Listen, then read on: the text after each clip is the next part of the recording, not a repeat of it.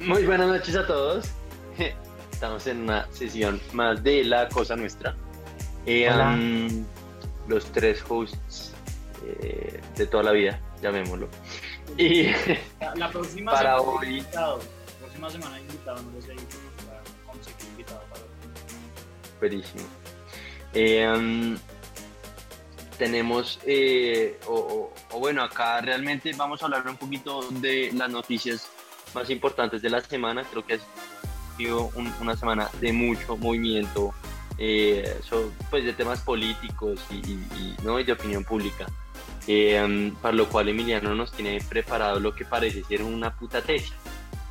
Esto es. O sea, Lleva escribiendo de dos días. El discurso de Gettysburg de Lincoln le va a quedar corto, así que mejor dicho. Eh, um, pero Ah, el- cuando el bullying se, se apacigüe va, va a continuar. Pero bueno, no, vamos a hablar de eso y cerramos con eh, un ranking de películas de terror. No hemos hablado de películas de terror porque realmente no somos muy, muy, muy fans de ese Yo género. soy, yo soy re Pero- fan, pero ustedes, ustedes odian mis, mis gustos y no, no quieren ver las películas que veo. No, no, no, no, Emiliano, no odiamos sus gustos. Todos. El mundo odia sus gustos. Sí. Pero bueno, ¿por qué no, Entonces- por qué no nos ilustra con la situación de Israel y su ensayo slash tesis Emiliano? Ok, listo. Entonces, eh, como pueden haber visto en las noticias últimamente, pues Israel y Palestina está viviendo otro periodo de gran violencia. ¿no? Entonces quería hablar un poco pues, del conflicto israelí-palestino, de qué se, pues, cómo se deriva y, y por qué es una de las confrontaciones más grandes, más grandes y de más larga duración en la historia. Entonces, pues primero que todo, voy a intentar responder tres preguntas claves. La primera es cómo se formó el Estado de Israel y qué es la identidad palestina, cuáles son los territorios palestinos y por último qué es la franja, la franja de Gaza y las infadas. ¿Listo? La franja de Gaza, el Hamas y las infadas. Entonces, lo primero que, que voy a hablar es cómo se formó el Estado de Israel y la identidad palestina. Entonces es eh, creo que no se puede hablar como de esto sin hablar de Jerusalén. Entonces Jerusalén es una de las ciudades más antiguas del mundo. De hecho, en el 2016 descubrieron asentamientos de más de, que datan de más de 7.000 años dentro de los muros de la ciudad. Y, y pues tiene una historia muy larga y convolucionada. Eh, no solo juega una parte fundamental del judaísmo, el cristianismo y del islam, sino que por ella se han librado cruzadas y ha sido parte de los, gran, de los más grandes imperios del occidente, como el imperio otomano y el imperio romano. Em, listo, entonces hablemos como un poco de la, de la entidad palestina. Entonces creo que pues la primera mención de, de, pues, de un grupo indígena palestino es en el siglo V antes de Cristo por Heródoto. Eh, y habla como de un pueblo que es indígena entre el Mediterráneo y el río Jordán, y esto es importante porque esa es la, esa es la zona geográfica que, que está denominada, denominada como Palestina y subsecuentemente pues Israel, en donde pues esta población no era parte de un, de un pueblo judío y eh, vivían allá. bueno, eh, durante los, los subsiguientes años, en particular en, en 636, esta zona fue colonizada por, por los árabes durante la expansión árabe y pues culminó siendo parte de- del imperio romano. ¿no? Y pues durante el imperio romano en esta zona convivían judíos, árabes y cristianos en relativa paz. Sin embargo, después de la disolución del imperio romano vinieron los franceses ingleses que siempre están en alguna parte y pues los ingleses tomaron parte, eh, tomaron posesión del territorio que, que se denomina ahora como, pues, como Palestina durante 1919 hasta 1948. Listo. Entonces, con respecto a los judíos, eh, sí existe una evidencia de un reino judío que data de más de 900 antes de Cristo y pues hay evidencia histórica que fue destruido en 720. Eh, famosamente eh, los, los babilonios destruyeron el, el templo de Salomón y bueno, mucha población judía pues se mantuvo en, en esa zona, pero también emigró a muchas partes del continente en particular a Europa, ¿no? Como que hubo una gran presencia eh, judía en Europa en, durante el medioevo y el renacimiento. Y bueno, em, entonces esto ya es, esto es el, el, lo que me parece lo más importante. En 1897 se celebró el primer congreso sionista y se creó el, como el primer movimiento sionista en Europa. Y fue cuando empezó una, una masiva inmigración de judíos europeos hacia Palestina. Y fue en esta en donde se empezó a volver como a, a, tratar de crear un reino judío y un Estado de Israel. Y bueno, pues después ocurrió el holocausto y en la propuesta de la ONU de 1947 se creó el, pues, el Estado de Israel junto con unos territorios árabes.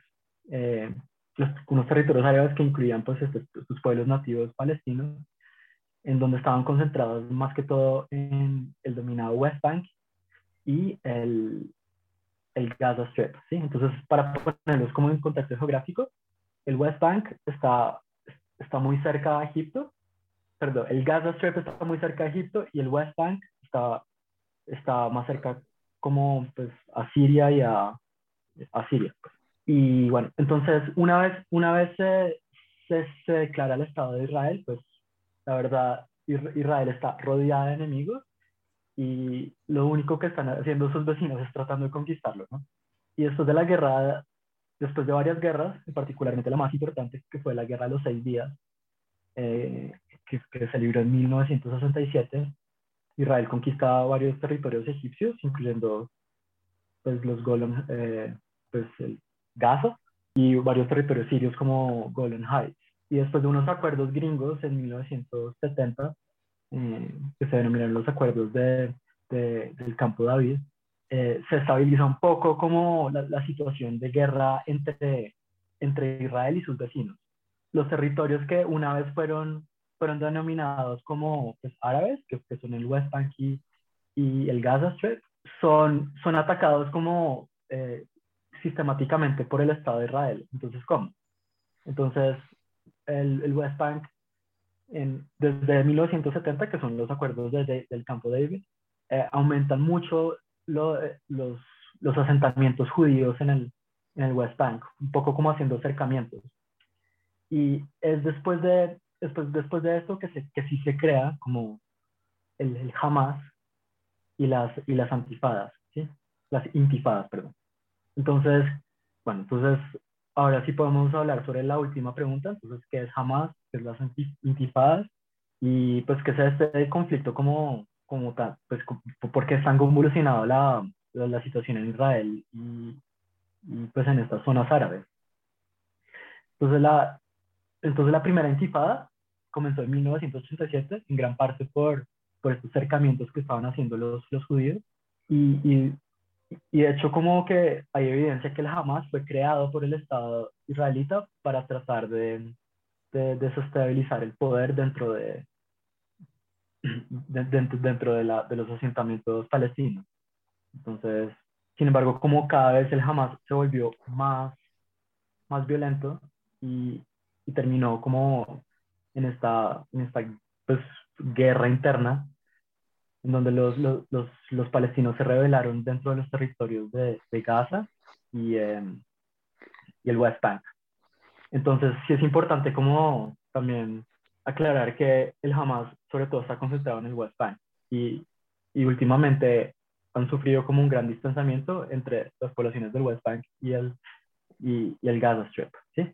Eh, por otra parte, creo que es un tema que pues, nos concierne a, a todos, particularmente a los colombianos porque hay muchas, una, hay una gran parte de migración palestina después de, de hecho, después de la primera intifada a, a, Latinoamérica. Entonces, yo por lo menos, yo estudié con, con, con un par de hermanos palestinos que se tuvieron que venir después de la violencia que sufrieron en, en, en estas regiones. Y, y bueno, y un poco como que eso no se resolvió y las consecuencias de, pues, de esta guerra interna es lo que nosotros estamos viendo en televisión ahorita uh, en el 2020. Entonces es un poco impresionante que, que no se haya resuelto nada desde 1987. Listo, esa es mi tesis. Vale, básicamente lo que está pasando ahorita es que los hijos de puta de Israel se están, están haciendo asentamientos en territorios que en, bajo ley internacional son de Palestina, que era lo que estaba poniendo Emiliano con estos eh, acuerdos. No, Emiliano dijo que era del 70, pero creo que son del 90. Bueno, la, fecha no, no se me hace importante, pero están haciendo asentamientos que están desplazando a poblaciones que son palestinas de sus hogares para poner a, gente que ni siquiera son gente oriunda de Israel. Muchos de estos asentamientos logran traer es gente que viene de afuera de, qué sé yo, de Estados Unidos o de otros lados. Y como consecuencia de esto, hubo un asentamiento a, a 12 eh, familias palestinas en el este de Jerusalén, en el barrio de Sheikh Jarrah, con 100% de probabilidad, está mal eh, pronunciado, eso sí, eso iba a decir. Sheikh Jarrah y los hijos de puta de Israel sencillamente escalaron esto al conflicto, ¿no? Y eh, esto lo que ocurrió, obviamente, fue que siete años, porque llevaba siete años jamás sin lanzar un, un puto eh, misil a territorio israelita, porque pues jamás es más que todo es un, es un partido, ni siquiera porque es, es un partido en Líbano, de hecho es, uno, es el partido mayoritario en Líbano, o pluralidad, porque no tienen más del 50%, pero pues obviamente también más que todo se basan en Líbano. Eh, jamás por fin reaccionó en, contra de, los palestinos, ¿no? Y, esto ha sido, digamos que una guerra, pero pues llamarlo una guerra esconde el hecho de que hay uno de los dos lados que está haciendo el que está violando el derecho internacional y que está cometiendo lo que en todos lados vemos que son, lo, se está comparando con un apartheid y que es por, toda, por, por todas las definiciones es un genocidio hacia el pueblo palestino.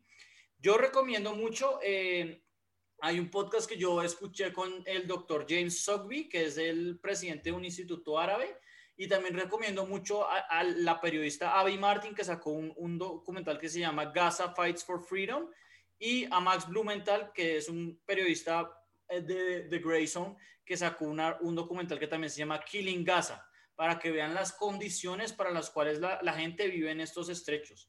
Y pues obviamente, por fin, se llegó una, una reacción de la comunidad internacional. Entonces, pues teníamos que hablar de esto porque, pues sí, es una guerra, pero pues no seamos mentirosos.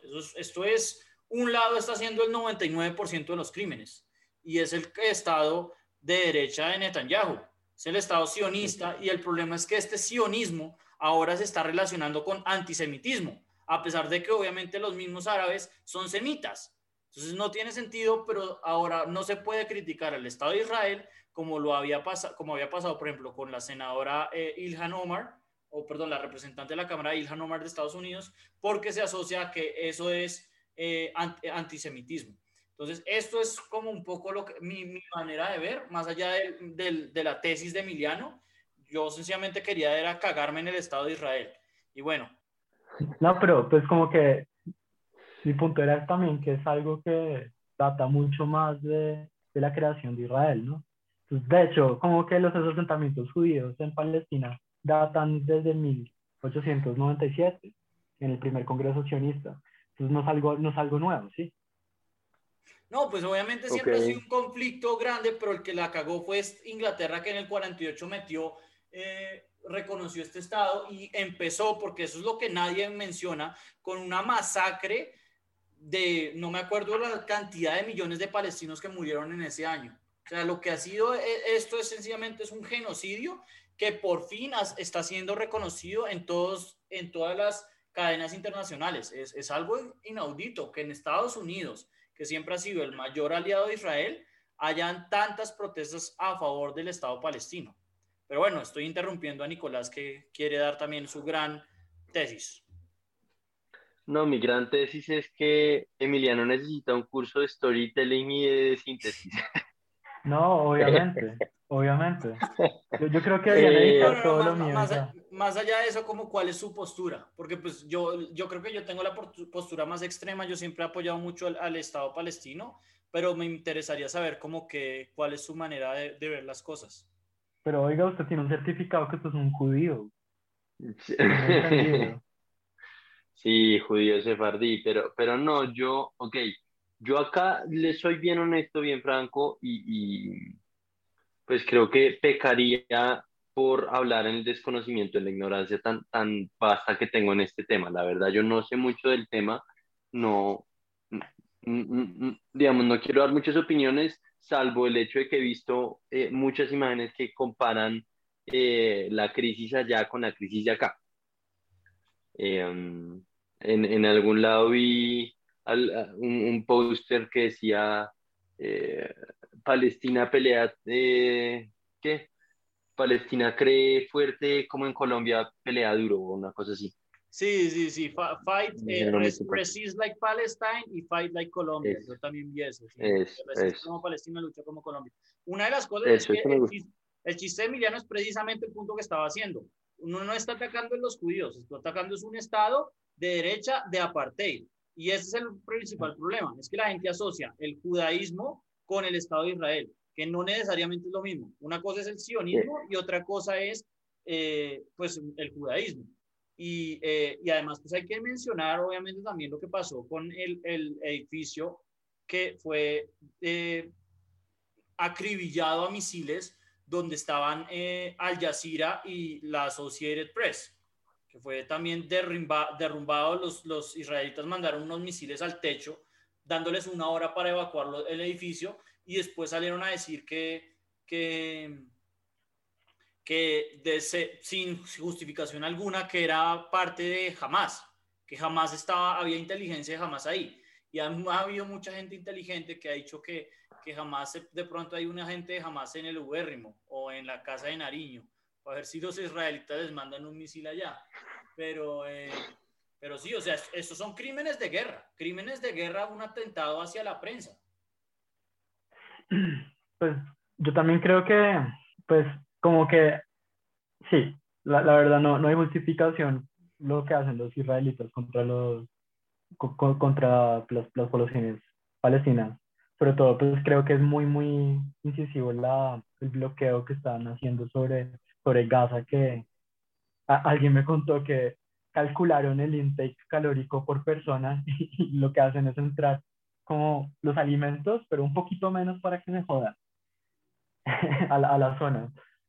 Y, y, pues no, la verdad, el, el strip de Gaza es una zona muy, muy pobre y, y, muy, muy afectada, como pues por, simplemente por estar ahí, ¿no? Como por, por tener la mala suerte de, de, de estar cerca de Israel. Eh, sin embargo, sí creo que a los judíos les ha tocado re duro, ¿sí? Como que lograr como, como sobrevivir a, pues como un Estado de Israel en esa zona, como que eso es lo, lo único que yo digo que es como, es muy loable, pues sobrevivir, ¿no? Porque y lo, lo han hecho al partir como que, pues armando su población y, y haciendo una inteligencia muy, muy, eh, muy efectiva. Es, no sé, mi, mi, mi, interpretación acá es que en últimas es un país que tiene mucho, mucha similaridad con, con la coyuntura de este país, en donde hay como un, eh, llamemos, un, un, odio arraigado en las generaciones mayores contra el, digamos, contra el, el, el historial que vivieron de un enemigo común. Acá yo tengo un tío que es furibista a morir, se la pasa poniendo en Facebook foto, eh, fotos y videos de, de, las manifestaciones por la paz de por allá en los 2000, que nosotros estábamos muy chiquitos.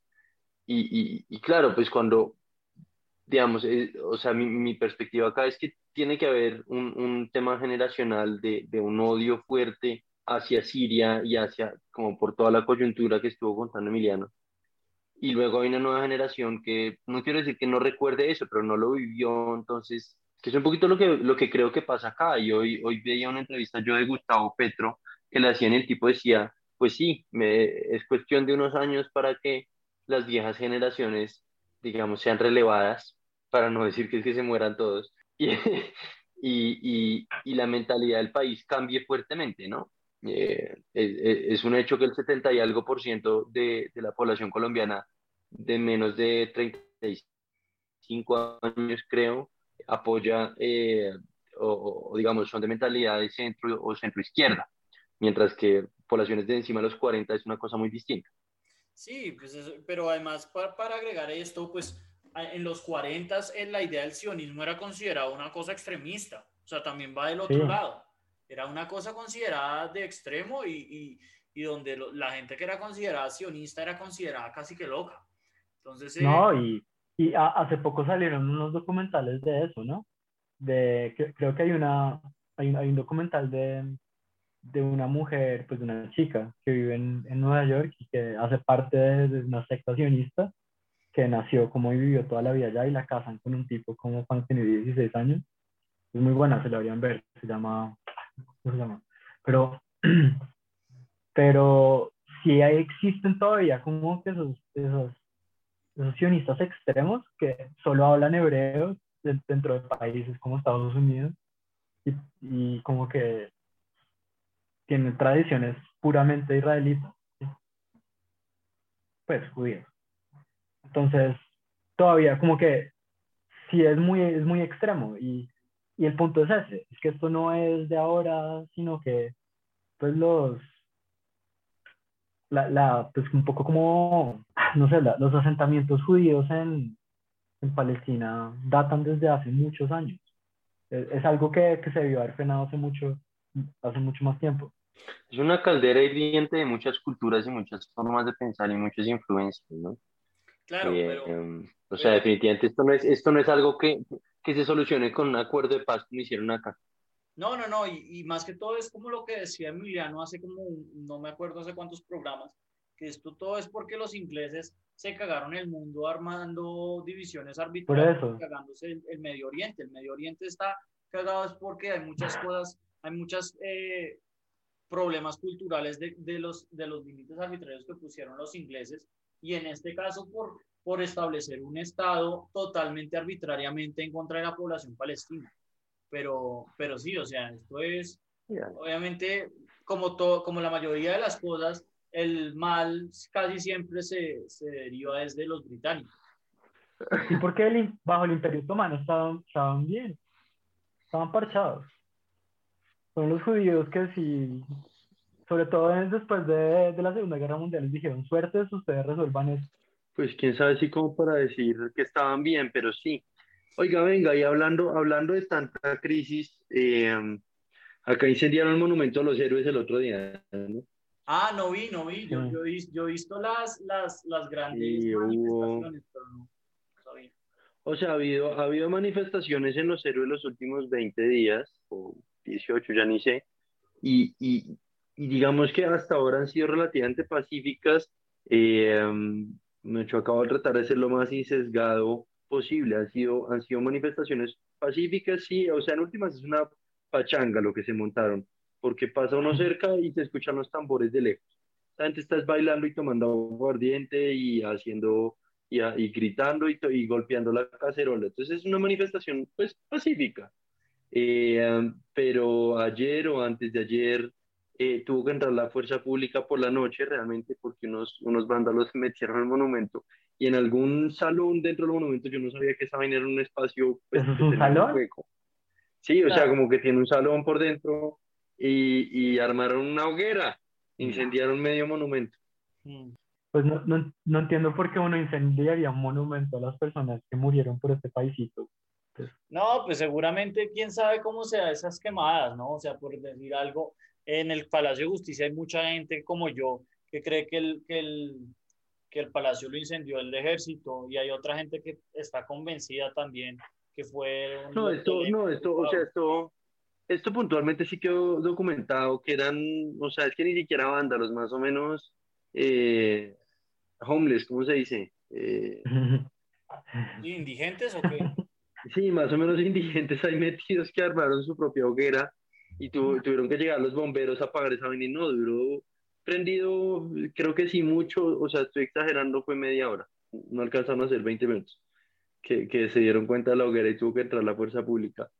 Eh, pero no, hablando, o sea, eso, eso me parece es como cómico de la situación eh, y, y, muestra esos dos, esos dos puntos de vista, que las manifestaciones nuevamente hasta ahora han sido relativamente pacíficas en su mayoría, pero pues eh, y, y, hoy, fue hoy, esta mañana o ayer por la noche que, que Duque le dio vía libre a todos los alcaldes y gobernadores para usar eh, fuerza pública para liberar las vías.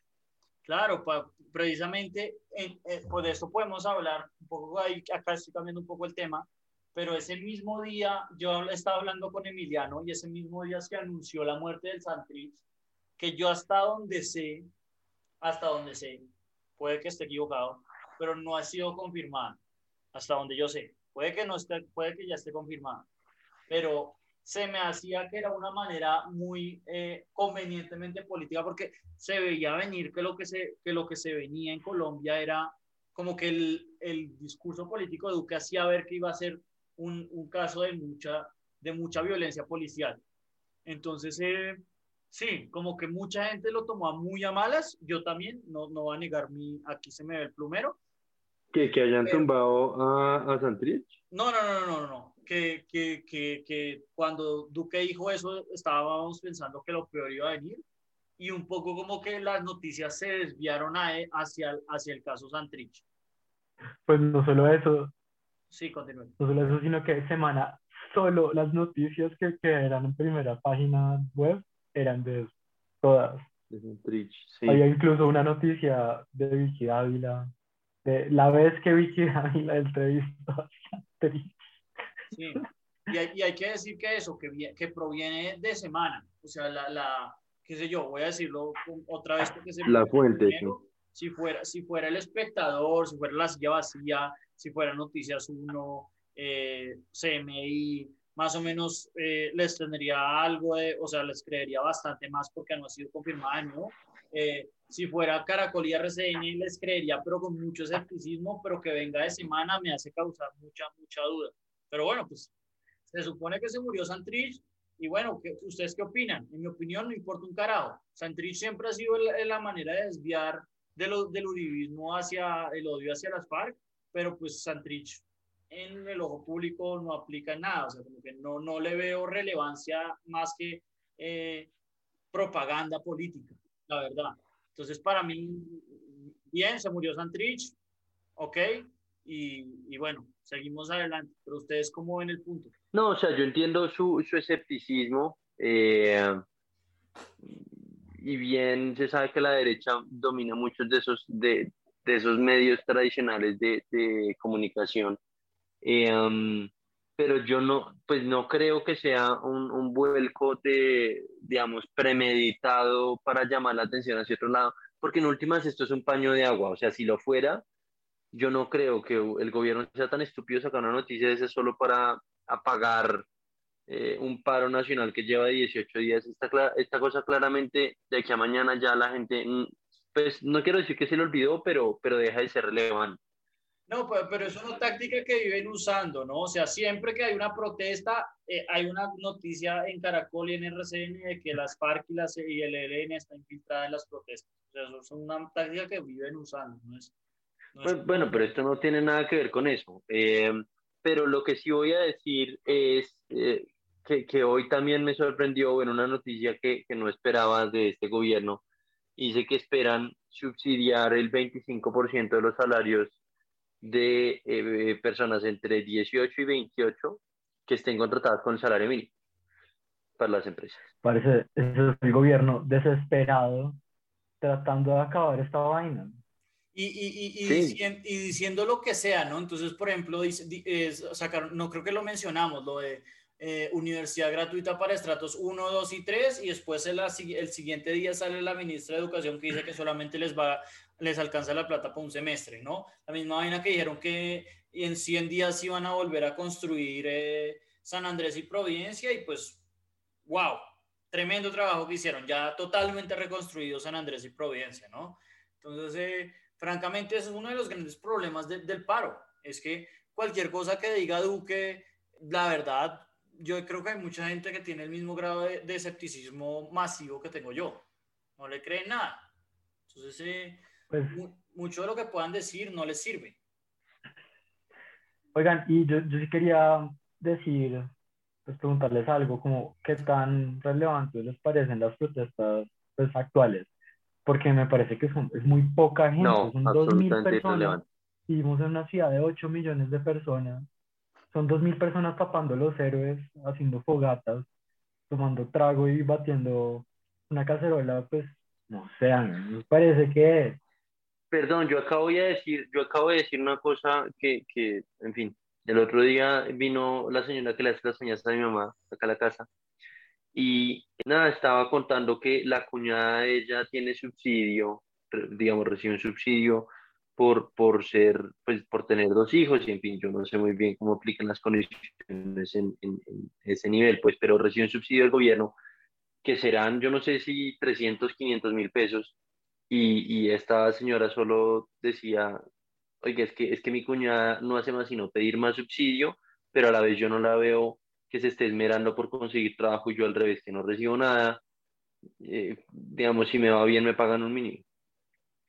Entonces, no sé, yo creo que para, para contestar su punto de vista, no creo que mucha de la gente que está haciendo paro son la verdad, en este momento, yo creo que ya son ganas de no trabajar. Ya tumbaron la no, reforma. Pues quizás tampoco no es ganas de no trabajar, sino que no tienen oportunidades de hacer otra cosa. Eso también no. puede ser muy cierto. Y, y, también el hecho de que por fin, de nuevo, acá lo podemos ligar con Israel, las protestas por fin en Colombia todo el tiempo protestan.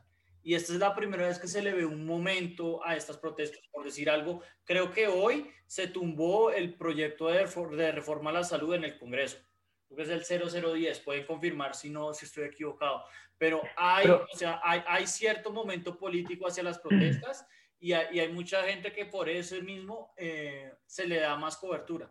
Puede que lo que ustedes digan es verdad, que, haya, que la cantidad de gente que ya está protestando es muy poca, pero eh, siempre y cuando la gente vea que hay cierto momento político hacia eh, lograr, eh, qué sé yo, que el gobierno de Duque eh, siga perdiendo credibilidad, al menos a, a, los ojos de la comunidad internacional y que no tenga voz de gobernar, yo creo que la gente tiene, tiene con qué salir. O sea, yo, yo creo que aquí no se nota que pues, de los tres el que más apoya el paro soy yo. No, es claro que Duque ah, sí, sí, no sí, tiene ningún poder ni voz de gobierno. Nunca, yo nunca he visto como en mi vida, pues de Colombia, no, alguien que tenga tan poco poder, ¿sí? Venga, ustedes vieron el, cuando fue el sábado, el domingo, entre, eh, esta, esta o, o, bueno, no sé, me, me, apareció en última hora Colombia en Instagram de forma que creo que es reciente, un, un, un video, una entrevista que le hacían de Univision sí, en Miami a Duque sí, y le decían, la periodista, la periodista con absoluta falta de respeto le pregunta, señor, es que, es que usted es un títere de, de, de pero, pero a mí lo más chistoso. Es que usted es un títere de Uribe. ¿Usted qué contesta? Que es que la gente dice que usted es un títere de Uribe. Señora, obviamente el man se le iba a emputar, obviamente le iba a decir, no me falta el respeto. Y, o sea, la, la pregunta más estúpida de hacérsela a un presidente. Pero pues, para contestar lo que están diciendo, no, no, pero para contestar lo que ustedes están diciendo, pues sí, o sea, hasta una periodista le habla a un presidente de títeres porque Además, ya le no, no solo es una periodista, es Patricia Yaniot, que es una de las periodistas más famosas, es de CNN en, en español.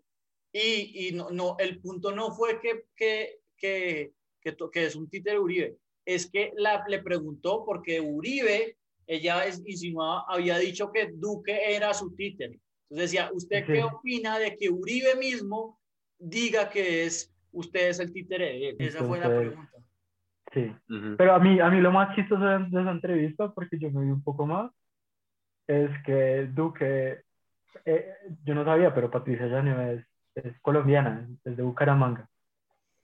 Y, y él descubrió, pues, no sé, leyó su perfil de, de, de, Wikipedia y sabe que ella se llama Pat Patricia, Ángela Patricia Llaneo, y siempre se refería con ella por, como Ángela Patricia, como si eso le, le fuera a dar como un cierto respeto y pues claramente no se lo dio con esa última pregunta. Sí. Eh, bueno, en, en, las últimas dos noticias yo creo que ambas las puedo categorizar en, la misma categoría de vergüenza y es eh, uno que Laura Moreno y Jessy Quintero quedaron absueltas en el caso Colmenares, pues que bueno, era un caso más de drama, pero, pero bueno, al menos ya, ya sabemos que obviamente se dio lo que iba a pasar, que era obvio que no iba a haber justicia. Y dos, que ahora la, la, la Lora, ¿cómo se llama? Eh, María Algo Ramírez, bueno, la que era vicepresidenta, ahora va a ser canciller. Esta vieja ya le encontraron vínculos con Memo Fantasma, eh, hace recientemente se encontró que el hermano era un narcotraficante que ya le tocó salir a Estados Unidos a, a, pagar la fianza. Y a pesar de eso, la vieja como si nada siendo canciller de Colombia. Entonces esas son como las dos noticias que no sé, ¿qué opinan? De, de Estamos re bien representados. De lo de Laura Moreno y de nuestra gloriosa nueva canciller. Ah, yo lo he dicho muchas veces en este podcast y lo repito, en este país no hay vergüenza. Sí. Vale. Pero tampoco hay justicia, como que putas, como matan a ese chino y no saben quién lo mató. No, y, obviamente es que es eso. Y, y, la vieja creo que esta puede ser la ganadora del idiota de la semana. Dijo algo parecido de que el tipo se había pegado un salto olímpico a un caño. Dijo algo así, una cosa absurda. Entonces eh, creo que me, mención honorable para Laura Moreno en el idiota de la semana esta semana. Y bueno, eh, pues esperar que, que, que sepamos la verdad prontamente, porque ya llevan 10 años y, y, lo único que hay es lo que siempre pasa en el país, que es pura impunidad. Yo, yo tengo una historia de Laura Moreno, eh, pero no sé si compartirla. ¿Cuál? Cuente, cuente, cuente. Yo, yo en ese momento estaba, tenía una novia y la verdad yo, yo nunca conocí, pues con el momento de mi graduación, mi graduación y eso fue en 2017. Yo no conocía mucho los amigos de ella y pues me gradué, entonces fuimos a, Andrés, creo que es la única vez que he ido a Andrés, de hecho. Y em, estaba ahí, güey, y, me dijo, no, pues tenemos unos amigos en una mesa, y me senté en la mesa, y, y yo veía una vieja que me parecía conocida, y yo, ¿quién puto es esta vieja? le pregunté a Daniela, ¿quién es ella? Pues no, eso es Laura Moreno, y yo, no, y yo, yo pensé que iba a terminar en un caño, güey, pero afortunadamente no. Como que todavía sigo aquí haciendo este podcast. Con pues usted farrió con Laura Moreno. Yo farrió con Laura Moreno. Wow. Vale, bueno, esto hacemos una pausa y, nos vemos a ver para ver las mejores películas de, terror. Sí. Bueno, ya volvemos entonces. Historia tenebrosa, después de esa historia tenebrosa.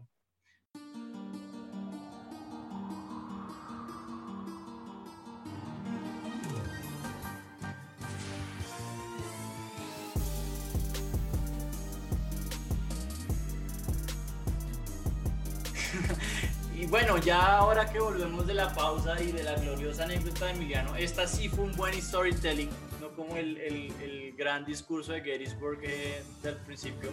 Em, pasamos a hablar de, de, las mejores películas de terror. La verdad, esto fue una idea de, de, de Nicolás y, Emiliano, al parecer de los tres, y la verdad confío completamente que está diciendo la verdad. Eh, es el que más sabe esto que yo la verdad es que soy de los que, de los que no ve estas películas. O sea, para mí esto, es un cobarde, Camilo. Sí, total. O sea, no, no, no. totalmente Mire, yo, yo, ahí lo voy a secundar. Yo no veo películas de terror por gusto propio. Siempre que las veo es forzado por alguien.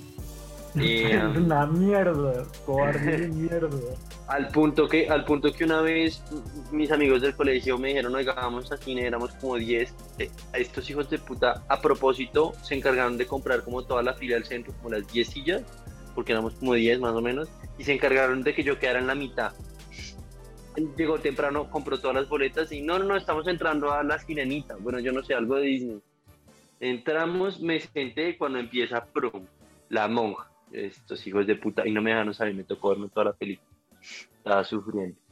Eh, pero, pero no, yo creo que es un género que, digamos, en estos días estaba viendo un video de Insider analizando un poquito la, la ciencia que hay detrás de una buena película de terror o, una buena escena de terror. Y va mucho, mejor dicho, creo que si es difícil hacer comedia, si es difícil hacer una historia buena, si es difícil hacer acción, es 10 veces más difícil hacer terror. Yo, yo lo que estoy pensando es, que hay, hay, como, hay como dos tipos, ahorita mismo hay como dos, o sea, porque el terror ahorita mismo está siendo un, un género bastante realzado, o sea, como que anda como hype por eh, principalmente las películas de The Conjuring, pero hay otras, por ejemplo, como It, que también han hecho un buen trabajo, o The Witcher. Eh, y Paranormal Activity, no, sí, o sea, ha tenido como un reboom en los últimos, en los últimos en los años. Últimos siete, ocho años, sí, como que, pero están esas películas que son muy complejas, muy bien hechas, y por el otro lado están las películas que normalmente salen en enero, que todos, yo creo que la gente que no sabe, las películas que salen en enero de Estados Unidos son porque son una desgraciada mierda, porque pues en enero no hay nada, la gente solamente ve las películas de los Oscars que salen a finales de, de año, precisamente para poder ser nominadas, y pues, ah, pues recientemente pues las películas de Star Wars, ¿no? Que normalmente a esa, es cuando las sacan, pero que son puro jumpscare, jumpscare barato de que uno lo asustan y esas son las que a mí más rabia me dan porque además de estar pésimamente actuadas, yo soy de los cobardes y gallinas que sí termino saltando como una nenita. Entonces, em, la verdad no es un género que me, que me parece eh, muy bueno, pero lo que, lo que estaban diciendo, o sea, hacer una buena película de, de terror es muy difícil y además es, es, es, muy buena. Yo creo que las películas de terror buenas son muy buenas porque analizan este aspecto psicológico de, de las personas, ¿no? No, y el, o sea, el build-up es realmente lo más, lo más importante, creo yo. Un, buen build-up con una buena música, un buen, un buen, digamos, una buena transmisión de información al, al, a la audiencia que sea suficiente para tener uno en, las puntas de los pies, eh, pero no, no contar demasiado. Yo creo que hay un balance ahí muy delicado y pues no sé, yo admiro el, el, género por más que no lo disfruto. Yo también termino gritando como niña chiquita y es más, en, en, la historia de la monja que les cuento en un momento que la monja se queda callada, es silencio absoluto todo el teatro, esperando a ver qué hacía la monja, si saltaba o si que para matar al protagonista, o bueno, la protagonista. Y mi reacción fue, no, coman puta mierda, y lo grité tan duro que todo el, que todo el teatro se cagó de la risa. Eh, eso, no me, eso, eso no es no, no, no me impresiona, Completamente, lo tengo completamente claro que tú es capaz de hacer esa vaina. Ahora, eh, completamente. Una de las cosas que quería hablar es que para mí, y ya no sé ustedes cómo lo ven, pero para mí hay una clara distinción acá entre el, las películas de terror y el thriller, ¿no? O sea, a mí los thrillers me encantan, me encantan los thrillers, precisamente porque normalmente es mucho de suspenso y, y, uno sí se asusta una o dos veces, pero no es esto de que uno vive totalmente agonizando. Y, y, pues es que yo creo que ahí el nombre es, es, muy diciente. Una película de horror es algo que se le causa horror. Sí, sí, sí. Pero porque, porque yo en muchas de, de, las películas que estoy viendo acá, para mí son más thrillers, ¿no? Por decir algo, están, están, eh, estoy acá en, en Rotten Tomatoes y las dos películas que están con, el, con los puntajes más altos son las dos películas de Jordan Peele, que es Us y Get Out. ¿En serio? Y para mí ambos son thrillers. Para mí ambos son thrillers. ¿En serio son las dos películas más? No. Sí, acá de acuerdo a, de acuerdo a Rotten Tomatoes, pero entonces eh, para mí son thrillers y, y, por decir algo, la mayoría de las películas, y, y, creo que acá es donde yo voy a sacar un tecnicismo, eh, la mayoría de las películas, por ejemplo, de, Hitchcock, para mí son thrillers, ¿no? No, no, son, no, son de, no son de terror. Pero bueno, así es como lo veo yo. No, pues no sé, yo ahí, yo creo que un thriller es una película netamente de solo suspenso, es más un, un, una cosa de misterio, mientras que una película de terror es de frente, eh, el, el, el, o sea, no necesariamente tiene que tener un jumpscare, sino es necesaria, o, o, digamos, el objetivo es que usted sienta miedo, en, en lo otro siente intranquilidad, pero sentir miedo es eh, la monja, la bruja, el monstruo, el alien, en cierta medida la de Ridley Scott también tiene algo de, de terror. Y creo que eh, tiene un componente como, como supranatural, ¿no? Exacto, ese factor, pero, no necesariamente supranatural, pero un factor. Exacto. Mm. Sí, y entonces, bueno, yo a partir de eso, yo creo que podemos resumir todo lo que hemos dicho en la mejor película de terror que han creado en la historia, que es The Shy. Desde la música, que la música es terrorífica, sí. Y de hecho, como que si uno la escucha bien, un poco son como, como los gritos como de, de personas, bastante horribles desde alusiones a película, a, a, a, ese tema clásico de, de lo supranatural, que de eso se trata la película, de The Shining, y desde ese el, como ese también elemento que comparte las películas de terror con, de terror con las películas de thriller, que es como, como un, un, un, un, paso progresivo de, pues de, de, miedo hasta llegar a un clímax que en The Shining es como el mejor clímax hecho en una historia de terror, ¿no? Entonces, bueno, pues un poco como que lo quería decir para resumir. Sí, no, yo creo que los tres estamos de acuerdo que The Shining es, pues, es mi preferida y creo que considerada por mucho eh, pues una de las mejores películas. Creo que eh, pues desafortunadamente yo no soy, yo no me he visto la mayoría de las películas más, más importantes. Eh, yo, por ejemplo, de, de Freddy Krueger no me he visto ninguna, de Jason Borges tampoco. La verdad es que yo soy muy crudo en, en esto, pero sí, creo que The Shining es es de lejos la, la mejor película para mí. Eh, bueno, ¿qué, otra, ¿qué otra tiene para ah, pero, pero, lo otro que quería decir es que es muy distinto ver The Shining en una pantalla de computador que en una pantalla grande. Entonces, creo que Nico y yo la vimos, ¿no? Sí, en pantalla grande es brutal. La vimos en pantalla grande y bueno, pues, spoiler alert. Hay una escena en donde en donde pues es como un poco como una, un sueño, en donde se abre un ascensor y, y se puede ver como, como una ola de sangre eh, en el, en, pues como saliendo de la pantalla un poco. Eso en pantalla grande es de las cosas más miedosas que yo he visto en mi vida, ¿sí? En una pantalla chiquita no, no es tan miedoso, ¿cierto, Nico? O sea, igual es miedoso, pero sí, la verdad, o sea, la verdad se pierde mucho el, el, el efecto y para mí haber hecho eso me hizo querer diez veces más el cine y, no en vano en Cinemark ya me conocían cuando iba en la tienda, pero, pero bueno, yo acá digamos que quería decir un par de, un par de recomendaciones que, o sea, acá estoy viendo una lista de, de, ¿cómo es que llama? De Rolling Stone, y veo que hay varias películas que pueden pasar un poco bajo el radar. Eh, por un lado, la de, ¿cómo es que llama? La de eh, A Quiet Place, de John Krasinski, que salió hace dos años y ahorita en un mes sale la, eh, la segunda. Es francamente... Yo no me la he visto. ¿Qué tal? Oye, francamente es? espeluznante, son unos monstruos lo más estúpido, pero, pero es una muy buena historia.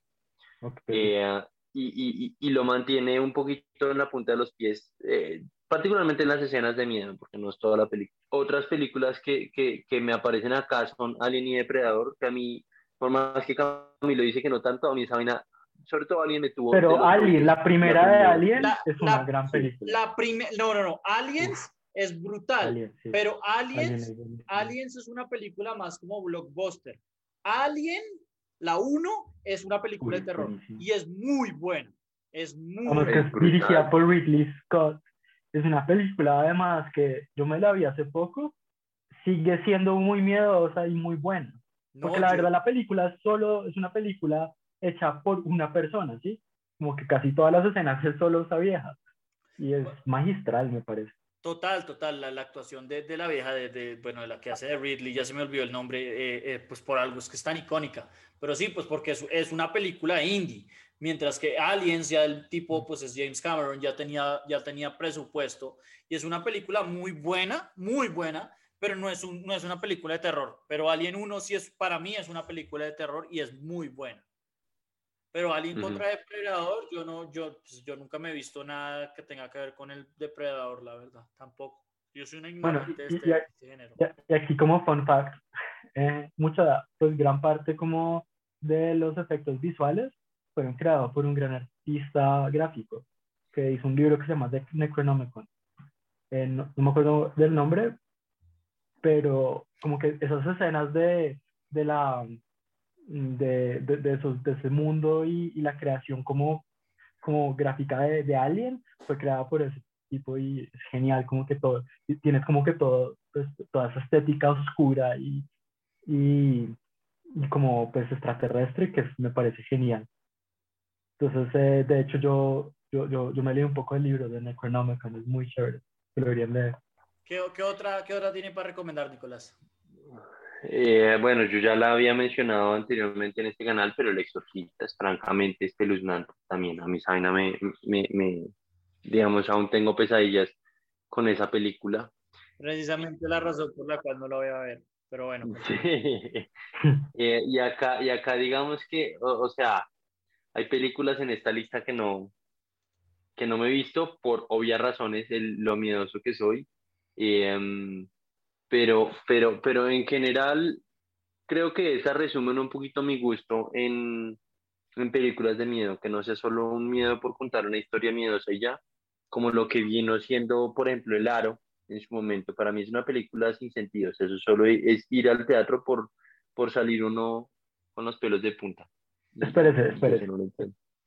¿De qué Aro está hablando? ¿De la gringa o de la japonesa? No, de la gringa, la japonesa es. Porque la japonesa es para cagarse del susto, güey. Por eso, no, yo estoy hablando, yo estoy hablando de la primera. Eh, no, no, no, yo estoy hablando de la, primera japonesa, güey. Uy, pues puta, esa película es buenísima. Sí, sí, sí. No, eh, no, no, yo hablo de la gringa que igual es, es para morirse justo. O, o, actividad paranormal, que si bien lo malo que es y el tema de los jumps que ustedes dicen que le quita mérito, pues en últimas tuvo un factor de innovación en todo el, en todo el tema cinematográfico, siendo una película completamente grabada por cámaras de seguridad. No, no, no, no, sí, sí tiene su componente, sí, su componente innovador y eso es algo chévere de las películas de terror, ¿no? Como innovan. Bueno, Emiliano, ¿qué otras recomendaciones eh, tendría? Bueno, aquí yo me voy a ir full, full eh, indie, no me odien, por favor. Eh, entonces voy a primero pues, recomendarles a mí, lo que a mí me parece una gran película y fue un poco la que creó el género de películas de terror, que se llama Das Cabinet de Dr. Calgary. Es una película pues, muda, pero es una película muy linda y muy, muy miedosa. Eh, sí, ese expresionismo alemán es muy chévere. Eh, de hecho, como que es muy teatral y las, es como la, el setup es muy chévere, muy, muy bacano. Em, y bueno, pues no me puedo ir sin mencionar la trilogía del terror de, de terror de, de, la parte de los apartamentos hecha por Roman Polanski, que yo creo que modernamente es el mejor director de terror. Y pues de eso, pues la película que a mí me parece la película más miedosa que yo me he visto, de hecho, las primeras dos veces que lo me intenté leer, ver, no me la pude acabar porque era demasiado miedosa. Em, que se llama eh, The Tenant. Es una película hecha en francés, es, es, muy buena, es muy, muy buena. Entonces la trilogía del terror de, de, los apartamentos, creo que la más famosa es Rosemary's Baby, pero la que a mí me parece más miedosa es, eh, es The Tenant yo, digamos, les quería, mm, o, o, cuando propuse que habláramos de películas de terror para cambiar un poco eh, nuestro género, realmente, les voy a ser honesto, fue un poco a manera de propaganda de, y para, re, eh, digamos, rehabilitar o mejorar un poco el nombre de Zack Snyder después del fiasco del Snyder Cut, porque en estos días va a salir una película de él que es como una secuela a la película con la que se hizo famoso que se llama Dawn of the Dead. Eh, a, mí me, a mí las cosas de zombies sí me gustan, sobre todo los juegos de video, me parecen lo máximo. Matar zombies es lo más divertido del mundo. Eh, pero en fin, o sea, vi que iba a salir la película, vi el trailer, sale en Netflix, entonces no tienen que sufrir eh, buscándola. Y, y, el, el trailer me llamó la atención y dije, oiga, si esto es una continuación, ¿por qué no me veo Dawn of the Dead? Y es brutal, realmente es una gran película vale mucho la pena ver. Es como del 2005, una cosa así. Vale, pues. Vale, pero entonces voy a continuar porque no, no, acabado. Terror y Zack Snyder, no, gracias. Pero bueno, continúe. Uno pensaría que no, pero es una buena película. Continúe, Emiliano. Vale, entonces pasando a cosas buenas, objetivamente. entonces, también quiero mencionar una película pues, moderna que se llama el, eh, el hoyo, la plataforma, eh, que salió en Netflix. De hecho, ¿ustedes se la vieron? La Sí, es, es española. ¿no? Sí, a mí me pareció genial.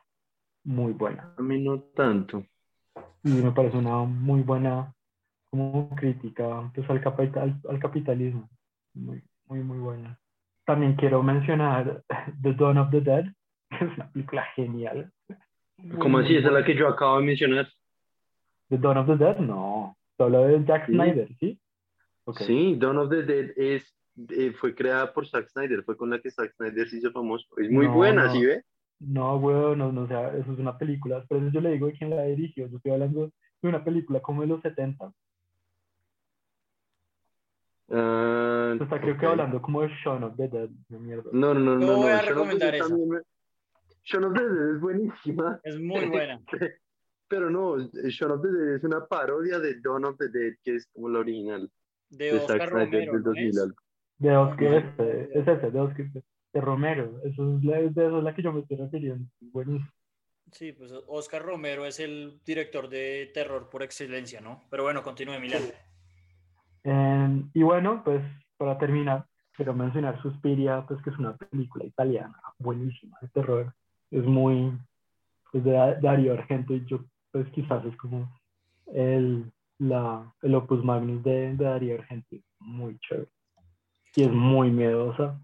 Es del 97, es, perdón, es, de, es del 77 y es genial. Muy, muy buena.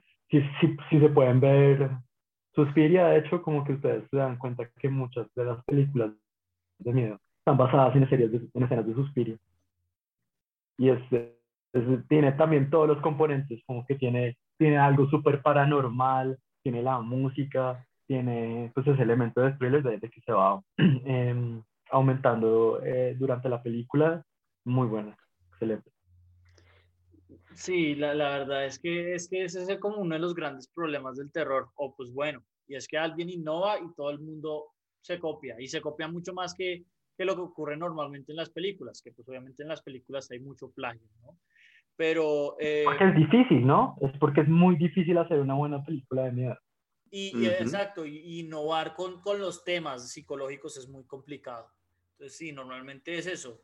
Eh, por decir algo, ahorita todas las películas de acción se, se, se roban eh, de The Raid, que fue la última película innovadora así grande en, en acción, y, y así pasa mucho en, en, en terror también, que es, bueno, ¿quién es el último man que ha hecho algo bueno? Y, vamos a ver cómo nos lo plagiamos.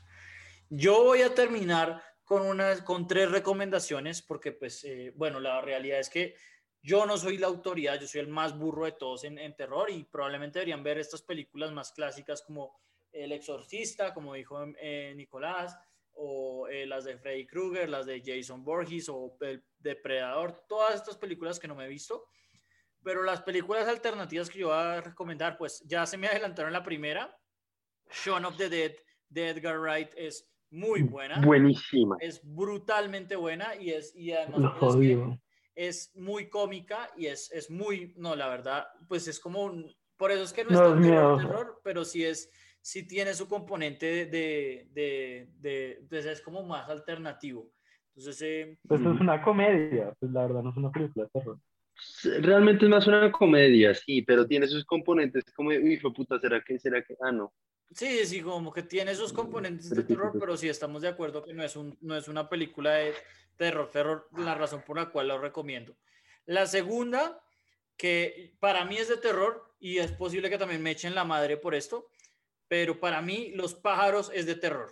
Hijo de putas, Los Es de pájaros. pájaros terror, de estoy completamente de Los acuerdo. A mí me, asustaban. Yo, yo la verdad, es, esta es la película por la cual yo creo que Hitchcock es un genio. Porque las otras películas como que las entiendo, pero que yo me haya cagado el susto por una horda de pájaros, yo digo, este tipo tiene que ser el mejor narrador de la historia. O sea, yo estaba muerto del miedo. El final, no quiero tirármelo, pero el final yo estaba totalmente Mm. con el corazón así. como- Paralizado. Sí. Paralizado. Es que Vértigo es muy buena. Eh, Vértigo es, no, más- es muy pero- bonita. Es que el final de Vértigo es tan genial. No, pero yo, yo, yo estoy hablando del final de los pájaros. En el No, final. no, yo sé, yo sé. Pero, pues, Vértigo también es una película de horror, es un thriller. No sé, no. no. Sí, sí, sí, no, yo me he visto ambas, pero, pero a mí los pájaros me causó más susto. Es, es- con- es que para mí eso es más de, más de conmigo. terror, mientras que yo Hitchcock, por eso es que no, no, no, no hablo, por ejemplo, de Psycho, que a mí me encanta, porque para mí Psycho tiene elementos de terror, pero yo lo considero más como un thriller y puede que sea una, un- una cosa mía.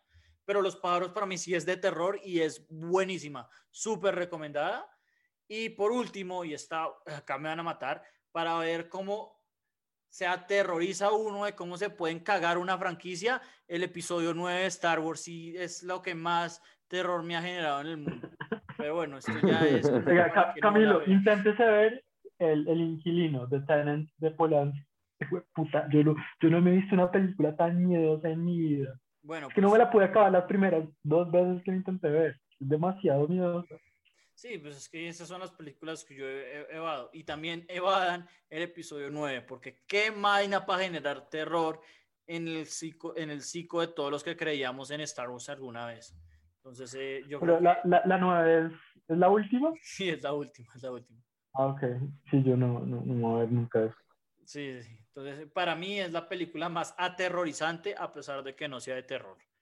Y bueno, eh, ya con mis, con, mis, con mis pics raros, creo que ya terminamos un poco el, el, el podcast esta semana. Y pues eh, nada. eh, Entonces, que, que- creo que cabe aclarar que yo soy el único que les gusta, de, de los tres que les que, pues, que me gustan las películas de terror. En serio, Obvio. me gustan las sí, sí. Sí, la verdad sí. Yo es que son muy pocas las que, las que he disfrutado. Sí, no, es, es muy Pero estoy de acuerdo con la línea de, de, de Camilo. Para mí son más las películas de suspenso las que estoy dispuesto a disfrutar. Las que son Mira. jumpscares sencillamente no, a mí el jumpscare no me, o sea, Sí, o sea, me da yo, hasta rabia. yo quiero es que, me, que, me, que, que tener como suspenso, pero cuando me llegan a asustar de verdad, yo es como, no, no, muchas gracias. Hasta luego. Parce, véanse The Tenant y se, se va- se van a asustar resto, weón. Resto. No, pues es que yo, yo no niego que todas estas películas como El Exorcista, esa, el- las otras, No, probablemente son El muy buenas, exorcista pero no es nada comparado con The Tenant porque The Tenant es algo puramente psicológico, ¿sí? Y es algo así que van creciendo, van creciendo, van creciendo.